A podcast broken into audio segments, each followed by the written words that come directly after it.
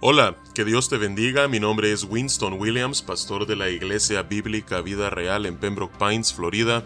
Bienvenidos a otro episodio de Vida Devocional, un ministerio de la Iglesia Bíblica Vida Real, cuya misión es sembrar la verdad de la palabra de Dios en los corazones de los hombres y cosechar vidas nuevas para el reino de Dios. Para más información puedes visitar nuestra página web www.ibvidareal.org o seguirnos en nuestra página de Facebook en arroba Vida Real. En este día estaremos meditando en el Salmo 72. Este es el último salmo en el libro 2 del Salterio. Recordarán que el, el Salterio, es decir, el libro de los salmos en su totalidad está dividido en cinco partes, cinco libros. El primero abarca desde el Salmo 1 hasta el 41, el libro 2 abarca desde el Salmo 42 hasta el 72. Así es que hemos llegado al final del libro número 2 y por ende al final de esta segunda temporada de vida devocional. Así es que vamos a darle lectura a este Salmo 72 y luego meditaremos en su contenido. Dice la palabra de Dios. Oh Dios, da tus juicios al Rey, y tu justicia al Hijo del Rey. Él juzgará a tu pueblo con justicia, y a tus afligidos con juicio. Los montes llevarán paz al pueblo, y los collados justicia. Juzgará a los afligidos del pueblo, salvará a los hijos del menesteroso, y aplastará al opresor. Te temerán mientras duren el sol y la luna, de generación en generación. Descenderá como la lluvia sobre la hierba cortada, como el rocío que destila sobre la tierra. Florecerá en sus días justicia, y muchedumbre de paz hasta que no haya luna. Dominará de mar a mar y desde el río hasta los confines de la tierra. Ante él se postrarán los moradores del desierto, y sus enemigos lamerán el polvo. Los reyes de Tarsis y de las costas traerán presentes, los reyes de Sabá y de Seba ofrecerán dones. Todos los reyes se postrarán delante de él, todas las naciones le servirán. Porque él librará al menesteroso que clamare, y al afligido que no tuviere quien le socorra.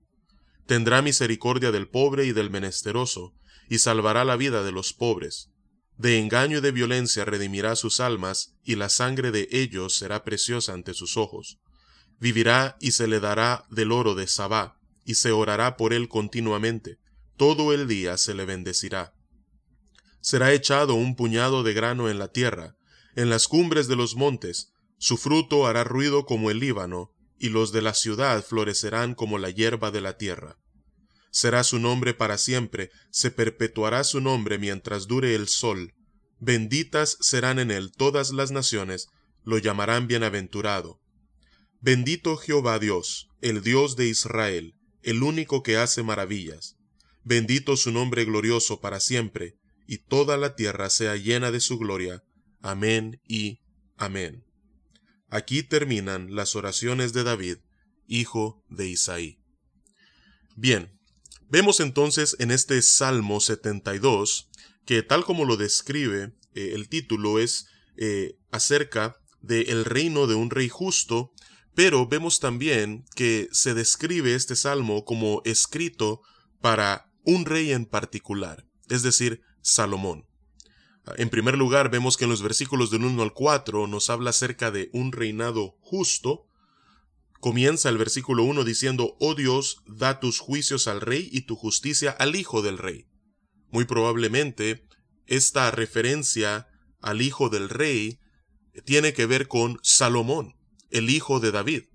Y podemos sacar esta deducción también por la conclusión de este salmo donde dice aquí terminan las oraciones de David, hijo de Isaí.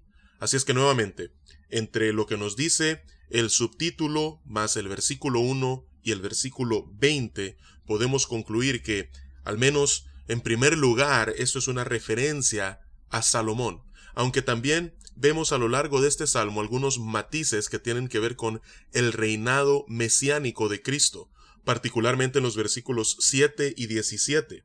En primer lugar, dice el versículo 7, florecerá en sus días justicia y muchedumbre de paz hasta que no haya luna, Y en segundo lugar dice el versículo 17, será su nombre para siempre, se perpetuará su nombre mientras dure el sol, benditas serán en él todas las naciones, lo llamarán bienaventurado.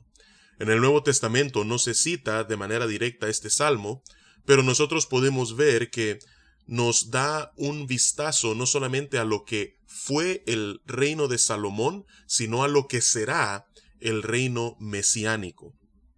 Así es que, nuevamente, siguiendo la división del doctor MacArthur de este salmo, con la cual eh, estoy completamente de acuerdo, en el versículo 1 al 4 vemos que este reinado es justo. Dice nuevamente el versículo 2, Él juzgará a tu pueblo con justicia y a tus afligidos con juicio.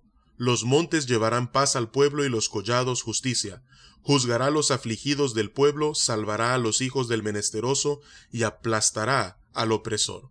Así es que vemos que cuando un rey que gobierna es justo, él obra con justicia. Él es un mediador de justicia y lo hace con equidad, lo hace balanceadamente, lo hace como corresponde a un rey justo y ecuánime. Así es que cuando este rey está gobernando sobre la tierra, se ve la justicia en el pueblo. Pero no solamente vemos que es un reinado justo, sino que además vemos que es un reinado universal. Nuevamente, en primer lugar el de Salomón, pero más allá, también el de Jesús. Dice el versículo 5 al 11, Te temerán mientras duren el sol y la luna de generación en generación, descenderá como la lluvia sobre la hierba cortada, como el rocío que destila sobre la tierra.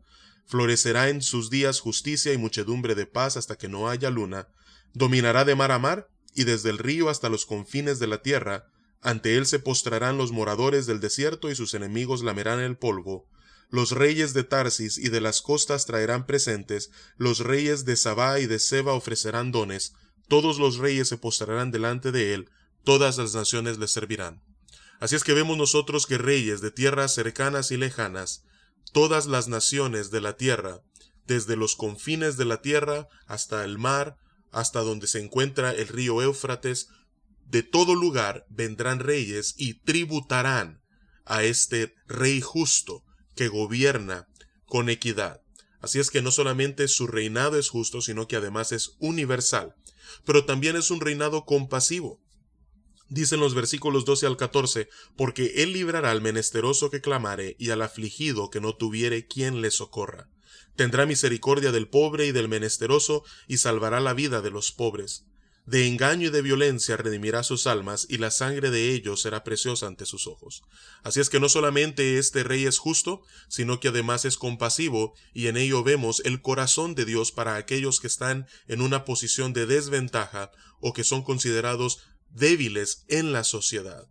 Así es que es un reinado justo, un reinado universal, un reinado compasivo, pero además es un reinado próspero. Dicen los versículos 15 al 17, vivirá y se le dará del oro de Sabá y se orará por él continuamente, todo el día se le bendecirá. Será echado un puñado de grano en la tierra, en las cumbres de los montes, su fruto hará ruido como el Líbano, y los de la ciudad florecerán como la hierba de la tierra. Nuevamente, será su nombre para siempre, se perpetuará su nombre mientras dure el sol. Benditas serán en él todas las naciones, lo llamarán bienaventurado. Así es que es un reino próspero, fructífero, donde el crecimiento o la expansión económica se hace sentir en el pueblo, en las personas, y se ve la gran cosecha que caracteriza el reino justo de este varón. Y por último, vemos que en los versículos 18 al 20 se nos describe este reinado como un reinado glorioso. Dice, bendito Jehová Dios, el Dios de Israel, el único que hace maravillas. Bendito su nombre glorioso para siempre, y toda la tierra sea llena de su gloria. Amén y amén. Así es que así es como terminan las oraciones de David, hijo de Isaí, dando gloria y honra al único que la merece, a Jehová Dios, el Dios de Israel. Así es que en un año eh, electoral, al menos en nuestro país, en Estados Unidos, qué bueno es meditar en lo que, cómo luce o cómo describe la palabra de Dios un reinado justo y a un rey justo. Ah, en primer lugar, nuevamente, es justo y ecuánime en cada uno de sus juicios, pero además es compasivo, su reinado es caracterizado por la prosperidad y a través de él y todos los que le rodean, es decir, los que gobiernan a su lado, se da gloria y honra a Dios. Es decir, no rechazan a Dios, no se apartan de Dios ni se alejan de Él, sino que dan gloria a quien merece la gloria. A pesar de la prosperidad, a pesar de las bendiciones que ellos puedan estar eh, recibiendo, reconocen ultimadamente que la gloria le pertenece a Dios. Así es que vamos a orar y vamos a pedirle al Señor que esto pueda ser una realidad en nuestra nación, pero no solamente eso, sino que podamos aguardar con paciencia el día en el que Cristo Jesús regrese y esto sea una realidad permanente y eterna. Señor, venimos ante tu presencia en este día, dándote las gracias, Señor, por este Salmo 72. Padre, te pedimos que en este año, Señor, tan importante para nuestra nación, que podamos ver en este salmo, Señor, lo que es un reinado justo, compasivo, próspero y glorioso. Y a la vez, Señor, que podamos ver lo que es un rey que ah, hace posible que un reinado así pueda existir. Y Padre, te pedimos, Señor, que tal como nos dice este salmo, que se ora continuamente por ese rey, que todo el día se le bendice, que nosotros podamos orar, Señor, por ese varón a quien tú ya has escogido de antemano para que gobierne esta nación, de tal manera, Padre, que tú puedas responder a nuestras oraciones y podamos ver esto en su vida y en aquellos que le rodean un grupo de líderes, un grupo de dirigentes y gobernantes que traen gloria y honra a ti, oh Señor. Y conscientes, Padre, que por cuanto son hombres al fin, no serán perfectos, aguardamos, Señor, con paciencia, pero al mismo tiempo, Señor, con gran entusiasmo el día en que nuestro Señor, el Rey de Reyes y Señor de Señores, descienda y vuelva por segunda vez y consume su reino universal, un reino donde verdaderamente prevalecerá la justicia, la compasión, la prosperidad y su gloria llenará la tierra. Y es en el nombre poderoso de Cristo Jesús, nuestro Rey que oramos y te alabamos. Amén y amén.